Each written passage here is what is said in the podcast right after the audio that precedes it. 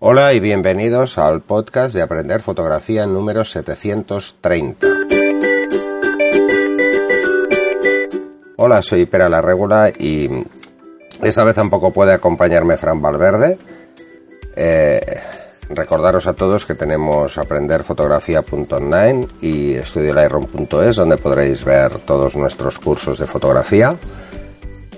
Más de 49 cursos bueno, en el programa de hoy voy a hablar de los descentrables. Ya, ya hemos hablado en otras ocasiones ¿eh? de los tilt shift.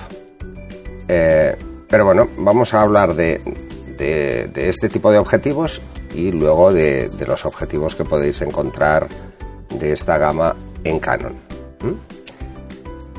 Antes el tema del tilt shelf solo era posible con cámaras de gran formato, incluso algunas de formato medio. Eh, ¿Qué es este tipo de fotografía? El shifting. ¿eh? shifting es desplazamiento. Implica mover el objetivo de forma paralela al eje óptico para corregir la distorsión. Y luego el tilting, que es la inclinación, se encarga de controlar la zona que va a estar enfocada cambiando la relación perpendicular entre el eje óptico del objetivo y el plano focal de la cámara. ¿Eso qué nos permite? Pues nos permite, por ejemplo, típico edificio muy alto, que parece estrecharse mucho en la parte superior, cuando usamos, por ejemplo, un angular o un gran angular. Eh, y el desplazamiento shift lo que corrige es esto, podemos variar eh, precisamente ese efecto de distorsión.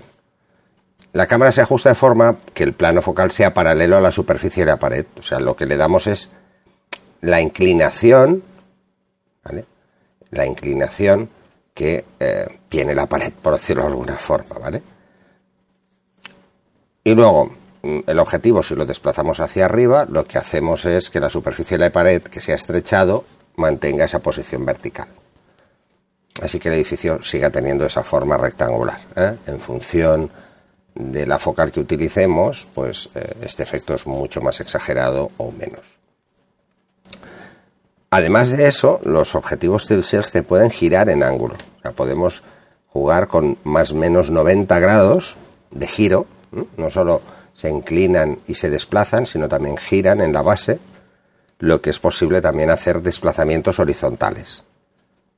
Por ejemplo, ¿para qué sirve esto? Pues esto es quizá una de las cosas que más hemos comentado, que quizá parezcan más, más útiles a priori, y es que podemos hacer panorámicas dividiendo la escena pues en varios disparos, pero que cuando cogemos las fotos y las unimos, no hay ninguna distorsión que tenga que corregir. Lo podríamos hacer a mano. No, hace falta que tengamos un programa que nos corrija la distorsión provocada por el mm, por ir haciendo fotos encadenadas para hacer una panorámica. O sea, no vamos a perder nada ni en la parte superior ni en la parte inferior, que os habréis fijado cuando hacéis fotos así, eh, por ejemplo, una pano y hacéis tres fotos, os daréis cuenta de que en la parte superior se ve como arcos que tiene que recortar, ¿eh? porque hay zonas mm, que por el ángulo de la toma se pueden cortar.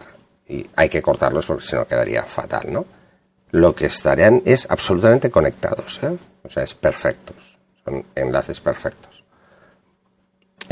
y también es útil, pues por ejemplo, este, este desplazamiento horizontal también es útil, por ejemplo, para evitar el reflejo de la cámara o del propio fotógrafo cuando hacemos fotografías, escaparates o superficies que reflejan.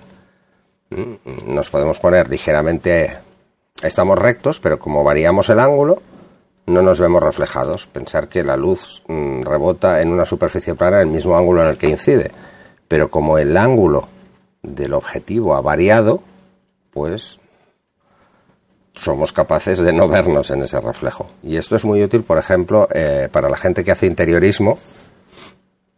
Eh, pues si tiene que hacer un baño, que suelen ser muy pequeños, y hay un espejo, pues poder hacer la foto sin luego tener que borrar el espejo, ¿eh? o borrar nuestra imagen en el espejo, o apartarnos corriendo, y luego que no se vea la cámara, ¿no? Vale, esto la verdad es que es muy, muy útil.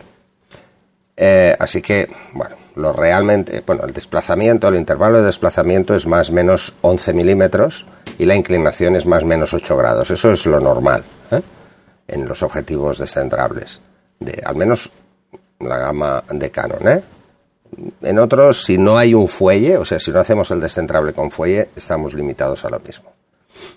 Así que, ¿para qué sirven estos objetivos? Pues imaginación al poder. Lo que queráis. ¿eh? Eh, os puedo comentar que, bueno, aparte del tema de, los edificios, el que no tengan esa forma tan... Aunque pasa es que estamos muy acostumbrados ¿eh? visualmente a, ver esa estrechez de punto de fuga en las partes superiores de los edificios. Si vamos a hacer fotos de arquitectura, pues bueno, lo ideal es que se vean perfectos, ¿no? También es muy interesante, por ejemplo, para hacer con el tilting, con la inclinación, hacer que, por ejemplo, desde una azotea de un edificio veamos una ciudad que parece una maqueta. Porque como jugamos con la profundidad de campo, con la zona que queda enfocada, pues ese desenfoque solo sería posible si fuera una maqueta. Pues podemos simularlo. Y la verdad es que salen fotos como muy chulas, muy divertidas. incluso en fotografías donde queremos destacar zonas con el tilting con la inclinación, ¿eh? recordar. Y es eh, hacer, por ejemplo, en un retrato de, una persona, pues que solo se vean en foco pues los ojos y el resto no. Mm, sin tener una profundidad de campo pequeña, ¿eh? O sea, lo que hacemos es precisamente provocar esa profundidad de campo.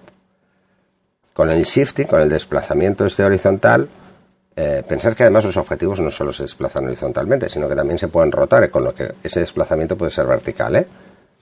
Eh, donde para hacer una fotografía de una habitación mm, con un angular necesitaríamos tres fotos mm, para esos solapes, no perderlos, y perderíamos de la parte superior y la inferior precisamente la zona que queda distorsionada por el angular, eh, con un objetivo de con dos fotos habría bastante y no perderíamos absolutamente nada, ni de la parte superior ni de la parte inferior.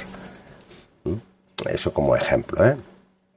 Pero bueno, recordar, shift es desplazamiento y shift más tilt sería desplazamiento más inclinación.